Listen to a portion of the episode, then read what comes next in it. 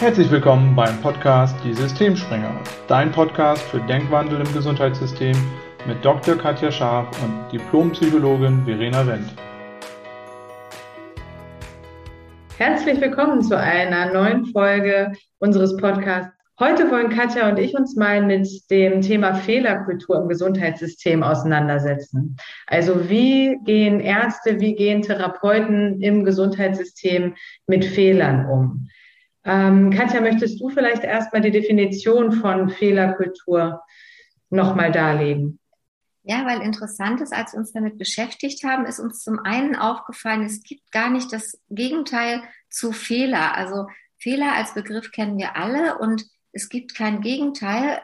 Und wenn man so ein ja, Gegenteil finden oder suchen würde, dann wäre sowas wie fehlerlos und da bleibt der Begriff Fehler schon verankert.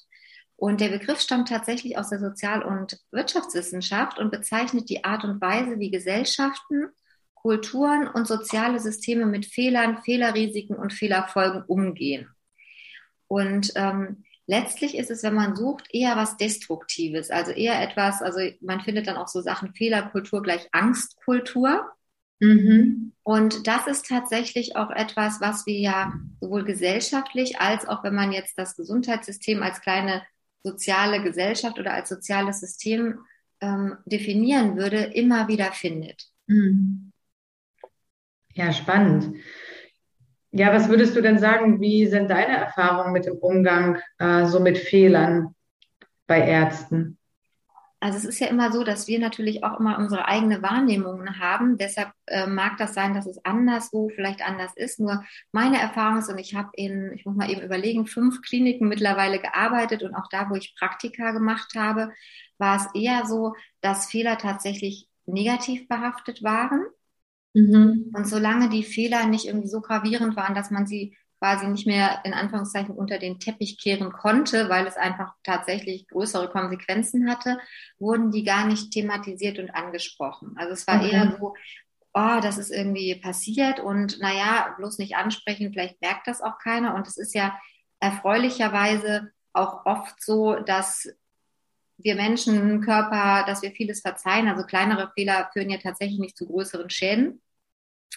Und wenn es eben größere Sachen waren, dann habe ich selten erlebt, dass es sowas gab wie Fallkonferenzen, wo das eben dann wirklich nochmal retrospektiv angeschaut wurde, mhm. sondern dann war es tatsächlich eher so, da wurde geschaut, okay, wer war es denn jetzt? Also man hat zum Beispiel in der Patientenkurve was gesehen ich nehme jetzt mal ein Beispiel, äh, statt einem Antibiotikum wurde ein anderes Medikament gespritzt. Mhm. Das war jetzt nicht gefährlich, ja, es ist nichts Schlimmes passiert, weil das irgendwie kein gefährliches Medikament war. Und dann wurde nicht geguckt und überlegt, okay, was machen wir jetzt, sondern es wurde erstmal geguckt, wer hat das gemacht? Mhm. Und auch eher nicht in der Absicht, ähm, das, das in Ruhe zu besprechen, sondern erstmal so ein bisschen jemand zu finden, der, wer hat Schuld daran? Also wer, wer, wer ist schuldig? Und äh, dann war es zum Teil eben so, dass das gar nicht korrigiert wurde. Also ne, wie bringt man das dann jetzt vielleicht zum Beispiel, ich arbeite in der Kinder- und Jugendmedizin, wie, wie erkläre ich das dann Eltern, Patienten?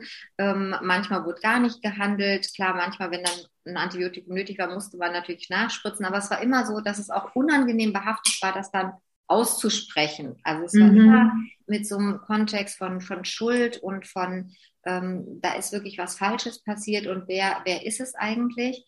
Ähm, anstatt irgendwie so ein bisschen verantwortlicher damit umzugehen. Und was ich auch interessant finde, es gibt ähm, in vielen Kliniken Möglichkeiten, Fehler zu melden tatsächlich. Also das gibt es. Mhm. Ähm, das kann man sowohl anonym als auch mit Namen machen. Das finde ich immer spannend, weil ich denke, wenn mir ein Fehler auffällt, kann ich den ruhig mit, mit Namen melden, damit auch die Möglichkeit ist, mit mir dann zu sprechen, wie ist ja. es mir überhaupt aufgefallen und warum gebe ich diesen die, diese Situation weiter. Mhm. Ähm, ganz oft wird es anonym gemeldet, auch aus der Angst heraus, wenn ich das melde, dann bin ich so der Denunziant und habe auch irgendwie was falsch gemacht. Okay. Ähm, und dann ist es so, dass diese Meldeformulare selten genutzt werden. Also auch da wieder, es wird wenig weitergegeben. Und mhm. ich persönlich sehe es eher kritisch, weil es ja eben dann auch verunmöglicht, daraus zu lernen. Und ich weiß nicht, wie das bei euch in der, in der Psychotherapie, wie es da ist, wie ihr, wie ihr damit seid, wenn, wenn Fehler auftreten oder wie könnt ihr das überhaupt messen? Weil bei euch ist ja auch genau. mit Sprache, also ihr sprecht mhm. ja mit, mit Patienten, äh, Klienten. Und wie kann man da überhaupt so einen Feedback-Mechanismus kriegen? Also wie, wie würde ein Fehler auffallen und wie würde man damit umgehen? Genau, ja, das ist, das ist spannend. Ähm, weil das ist tatsächlich in unserem Beruf wahrscheinlich die Schwierigkeit. Also in der Ausbildung ist es ja noch so, dass wir in der Therapieausbildung Therapien unter Supervision machen. Also solange man sich in der Therapieausbildung befindet, muss man jede vierte Therapiestunde supervidieren lassen. Und da war der Umgang mit Fehlerkultur auch so, dass ähm, dass es im Endeffekt immer vermeidet, also vermieden wurde, dass ich immer so das Gefühl hatte, es ging mir so und es ging auch den anderen Therapeuten in Ausbildung so. Man hat unheimlich viel Angst davor, irgendwie ähm, ja Fehler zu machen im Sinne von, dass man die Therapie irgendwie nicht gut macht, dass man vielleicht nicht die richtigen Fragen stellt oder dass man vielleicht irgendwie ähm, bestimmte Modelle nicht richtig anwendet, weil es war eigentlich so vorgesehen, dass man diese Supervision so macht, dass man die Therapiesitzung aufzeichnet auf Video.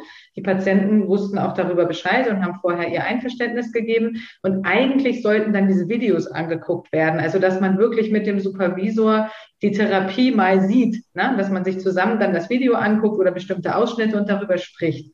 Das Interessante war aber, in der Praxis wurde das kaum genutzt. Also sowohl die Supervisoren haben das nicht eingefordert, ähm, als auch die Therapeuten in Ausbildung waren immer sehr froh, wenn sie keine Videos zeigen mussten, wenn sie einfach erzählen konnten, so und so ist die Therapie gelaufen. Und ich habe das ein paar Mal genutzt und ich weiß noch, ich war unheimlich nervös, dass jetzt ein erfahrener Therapeut auf meine Therapiesituation guckt und was der mir wohl nachher dann dazu sagt, weil man steht ja noch am Anfang und natürlich ist man oft unsicher und weiß nicht, welche Fragen stellt man jetzt oder ist man überhaupt auf dem richtigen Weg, dass diese Therapie zu irgendwas führt? So eine Therapie dauert ja auch locker ein Jahr oder anderthalb Jahre und ganz oft ähm, hat man am Anfang der Therapie ja keine Ahnung, wo das hinführt und hat als Therapeut auch so das Gefühl, man hat jetzt diese große Verantwortung und man weiß gar nicht, macht man das jetzt eigentlich in Anführungszeichen gut. Und meine Erfahrung ist auch, dass da unheimlich viel Angst mitschwingt. Und diese Angst ähm, führt dann dazu, dass man letztlich sich auch nicht so traut, offen Fragen zu stellen. Wie kann ich es denn besser machen? Oder in der und der Situation ähm, habe ich gemerkt, ich bin nicht weitergekommen. Was gäbe es denn da für eine andere Möglichkeit, damit umzugehen? Das war in den Supervisionen immer eher so, dass ich so das Gefühl hatte, wir Therapeuten versuchen auf Biegen und Brechen den Eindruck zu vermitteln, dass wir wissen, was wir tun und dass wir es gut machen und dass wir, ähm, ja, dass wir eine gute Therapie machen. Und wenn man dann fertig ist mit der Ausbildung, dann hat man im Endeffekt gar keine Supervision mehr, es sei denn, man kümmert sich aktiv drum. Also man hat natürlich die Möglichkeit, weiterhin bei anderen Kollegen Supervision in Anspruch zu nehmen. Ähm, ich weiß nicht, wie viel das andere Kollegen machen, aber es ist auf jeden Fall nicht mehr vorgeschrieben, dass man es machen muss. Viele machen auch so Intervisionsgruppen, wo man sich in Gruppen von Psychotherapeuten trifft und über Fälle spricht. Das machen, glaube ich, schon ähm, viele Therapeuten. Ja, aber was so Fehlerkultur angeht, im Endeffekt ist das in meinem Bereich ja so, es ist ja nie jemand dabei. Also im Endeffekt ist man immer auf sich alleine gestellt und man macht die Therapie und äh, man hat unheimlich wenig Möglichkeiten für ein Feedback. Ja.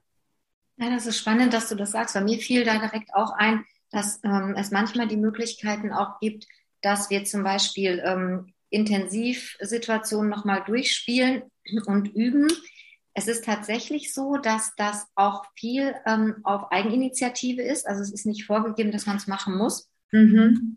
Ähm, und da ist es auch so, dass, dass sich viele oft nicht trauen, es zu nutzen. Und das passt ein bisschen zu dem, was du gesagt hast man hat dann jemanden Erfahrenen und das steckt wahrscheinlich wirklich in der Historie, wie wir lernen, mit Fehlern umzugehen. Also als Kinder, also als kleine Kinder ist uns ja irgendwie relativ viel egal. Also es fällt mir gerade so mhm. ein als Beispiel, wenn ja. man so kleine Kinder beobachtet, die machen was, ähm, die probieren aus, die sind noch nicht so in den Bewertungen drin. Und genau. irgendwann kriegen sie dann gesagt, mach das nicht, das tut man nicht und, und ähm, irgendwann nimmt man sich immer mehr zurück und fragt auch gar nicht mehr. Also mir, ich erinnere mich auch, dass ich manchmal noch denke, ich bin jetzt leitende Oberärztin, dass ich oft denke, warum habe ich das als junger Assistent nicht gefragt? Das kann ich bis heute noch nicht. Und jetzt denke ich so, wenn ich das jetzt frage, wird es irgendwie schräg. Ähm, aber ähm, ich habe tatsächlich nicht gefragt, aus Angst davor, irgendwie bewertet zu werden mhm. oder dass es irgendwie eine blöde Frage ist, weil das ist ja was, was wir leider ähm, oft rückgespiegelt kriegen. dass man irgendwie, wieso weißt du das noch nicht, liest dir das doch selber durch, ähm, warum hast du das denn so gemacht, anders geht's doch viel besser. Das ist ein, ein spannender Punkt und ich habe auch gedacht, ähm, klar gibt es Qualitätszirkel für uns, ähm, für euch Therapeuten, ja, soweit ich das weiß, auch. Mhm. Und da sind die Möglichkeiten begrenzt. Und was mir da auch oft auffällt, dass bei unseren Qualitätszirkeln werden eher die Fälle vorgestellt, die gut laufen.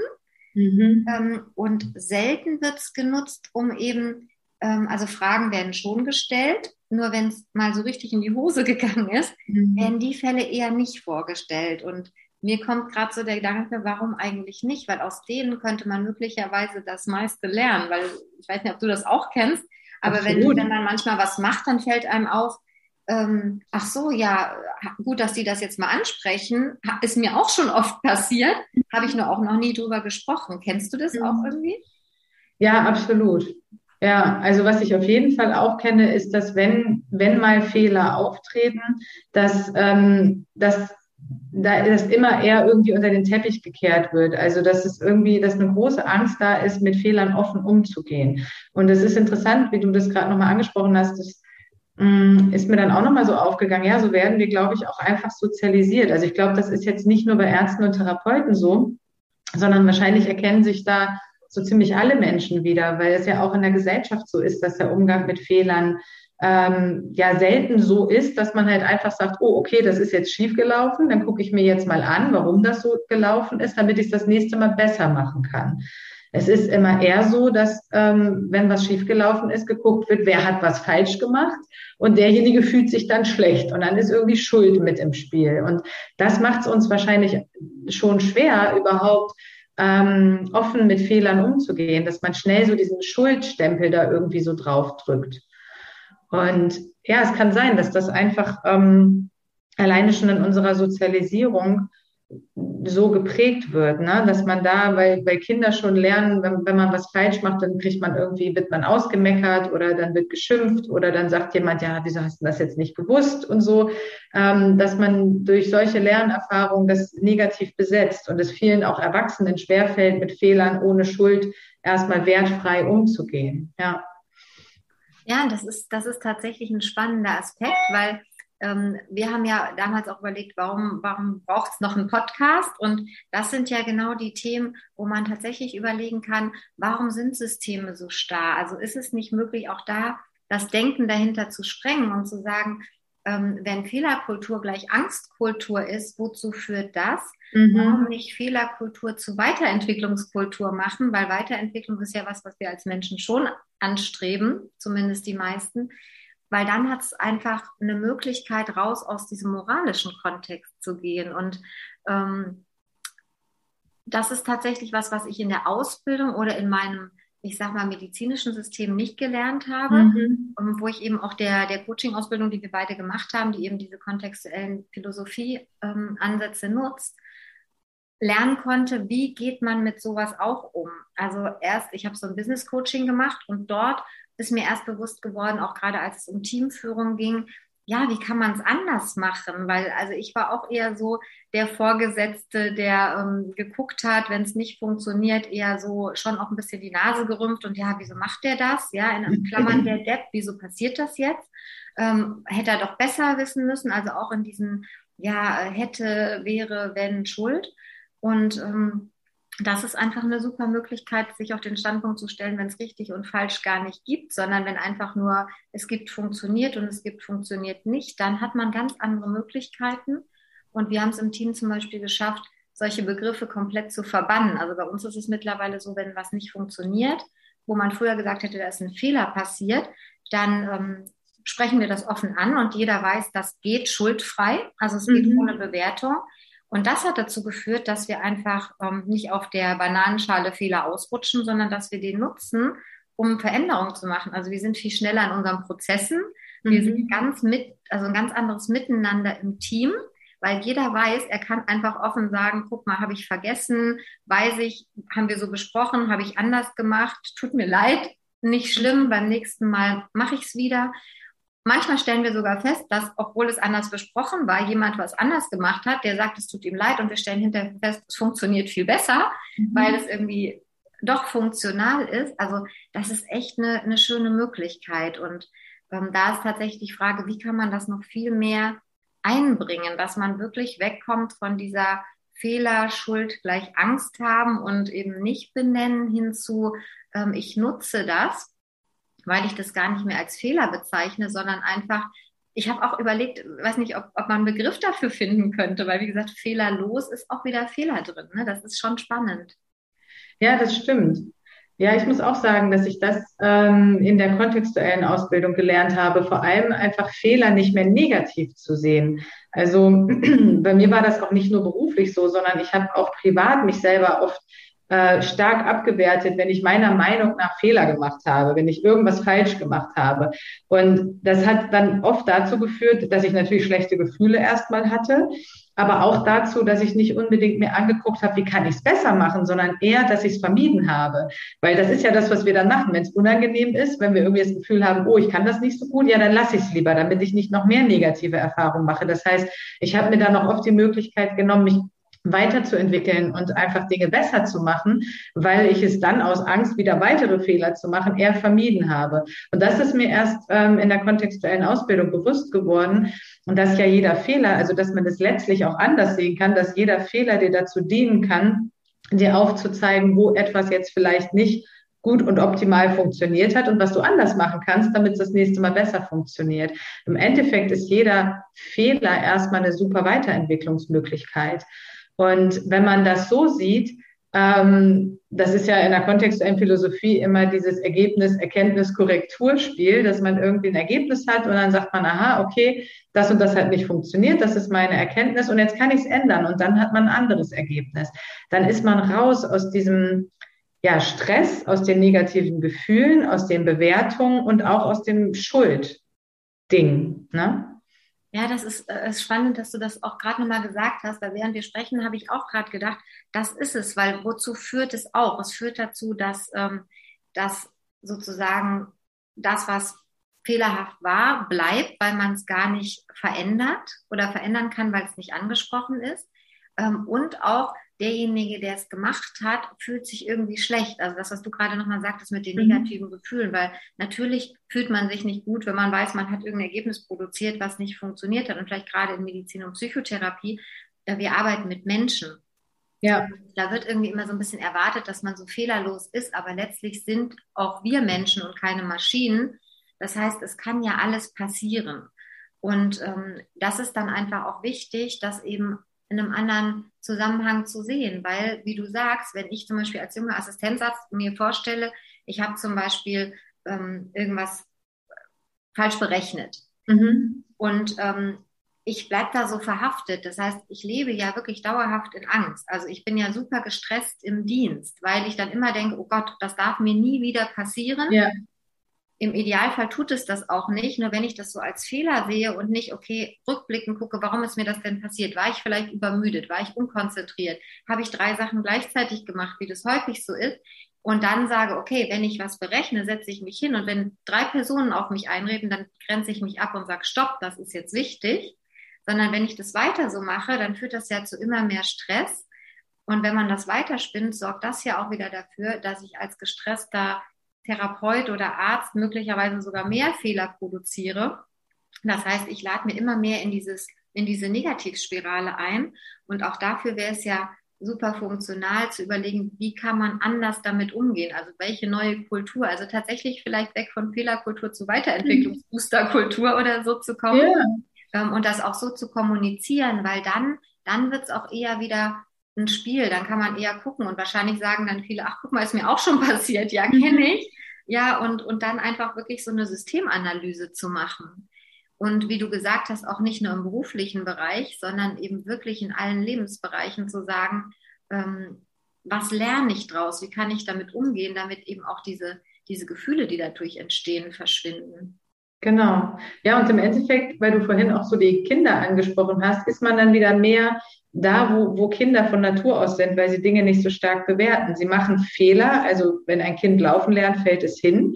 Dann äh, weiß es, okay, jetzt bin ich gerade ein bisschen zu schnell unterwegs gewesen, dann steht es wieder auf und läuft wieder weiter. Also Kinder machen das ja ganz intuitiv. Die, die setzen sich nicht erst mal hin und sagen, ah Mist, jetzt bin ich hingefallen, jetzt habe ich keine Lust mehr, das war ja doof, sondern die stehen wieder auf und machen weiter. Und dass man da wieder hinkommt, dass man einfach Fehler macht, kurz innehält, okay, was war jetzt los, was ist passiert, was kann ich besser machen und weiter geht's. So, das ähm, würde eine Menge Druck und Stress vermutlich auch äh, rausnehmen für viele Menschen, die im Heilberuf tätig sind, weil wir ja auch noch eine große Verantwortung haben oft. Also Ärzte wahrscheinlich noch häufiger als äh, Psychotherapeuten, ähm, weil es bei euch um Medikamente geht, um richtige Dosierung, manchmal auch um lebensbedrohliche Situationen, wo es wirklich darum geht, bestimmte Dinge dann einfach auch in auf eine bestimmte Art und Weise zu machen, ne? damit ähm, der Mensch irgendwie nicht noch kränker wird oder äh, schlimmstenfalls vielleicht sogar stirbt. Da habt ihr ja schon eine sehr hohe Verantwortung, dass man da einfach sehr viel Druck rausnehmen könnte, wenn man zu so einer Weiterentwicklungs-Booster-Kultur käme, weg von so einer Fehler-Angst-Schuld-Kultur. Ja. Ja, und das ist, ein, das ist tatsächlich ein guter Punkt, weil, weil es geht ja tatsächlich, also gerade in der Medizin, das wäre ja ähm, auch fahrlässig zu sagen, wir reden uns jetzt Fehler schön. Also das kam mir gerade, genau. es geht ja nicht darum, ähm, Fehler schön zu reden und zu sagen, ist ja alles nicht so schlimm, dass das passiert wird. Im Gegenteil, es ist ja schon ein Bereich, der eben sehr, sehr viele Verantwortung eben hat, wie mhm. du sagst. Nur wenn man sich wirklich auf den Standpunkt stellt, so richtig Fehler gibt es nicht. Und, und es gibt ähm, Verhalten, ja, und solange es kein fahrlässiges Verhalten ist, so nach dem Motto, es gibt ja sowieso keine Fehler, dann mache ich ab jetzt, was ich will. So ist es ja auf gar keinen Fall gemeint und zu verstehen. Nur wenn man sich auf den Standpunkt stellt, richtiges Falsch gibt es nicht, sondern es gibt immer mehrere Möglichkeiten und ich wähle immer ganz bewusst und mit Verantwortung die Möglichkeit, von der ich in dem Moment glaube, dass sie dem Patienten am zuträglichsten ist. Ja. Ähm, dann habe ich mir mittlerweile angewöhnt, wenn es dann nicht funktioniert, dann gucke ich im Nachhinein, würde ich wieder so entscheiden mit dem Wissen, was ich zu dem Zeitpunkt habe. Und wenn ich dann wirklich ausschließen kann, dass, dass da wirklich was gewesen ist, was nicht hätte sein sollen, möglicherweise, weil es anders dann ausgegangen mhm. ist, dann denke ich, dann ist das auch nicht falsch gewesen. Dann war es einfach zu dem Zeitpunkt das Wissen, was ich hatte. Das war das Bestmögliche, was es zu geben gab.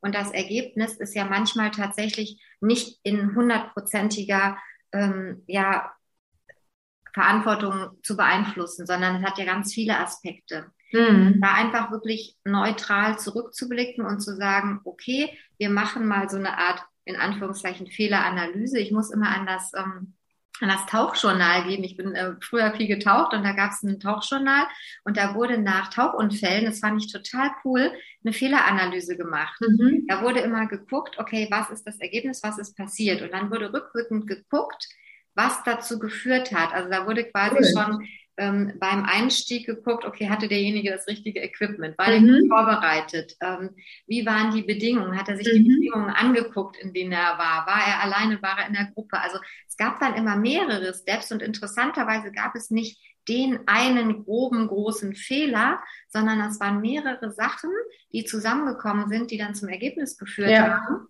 Und ähm, das war halt wirklich total spannend, weil man dann rückwirkend gucken konnte, okay, in so einer Situation weiß ich, auf welche Schritte ich achten muss. Und mhm. das wäre tatsächlich toll, sowas zu nehmen, zu sagen, okay, das ist jetzt das Ergebnis, so wie du schon gesagt hast, ne?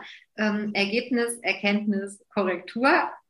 Ich will demnächst ein anderes Ergebnis. Kann ich das Ergebnis verändern oder ist es vielleicht auch von anderen Bedingungen noch abhängig, die ich ja dann auch wieder neu analysieren muss? Ähm, und es dann einfach zu nutzen. Und das wäre tatsächlich was, was glaube ich auch nochmal ein großer Benefit wäre für alle, die in den Bereichen arbeiten, als auch für die Patienten letztlich.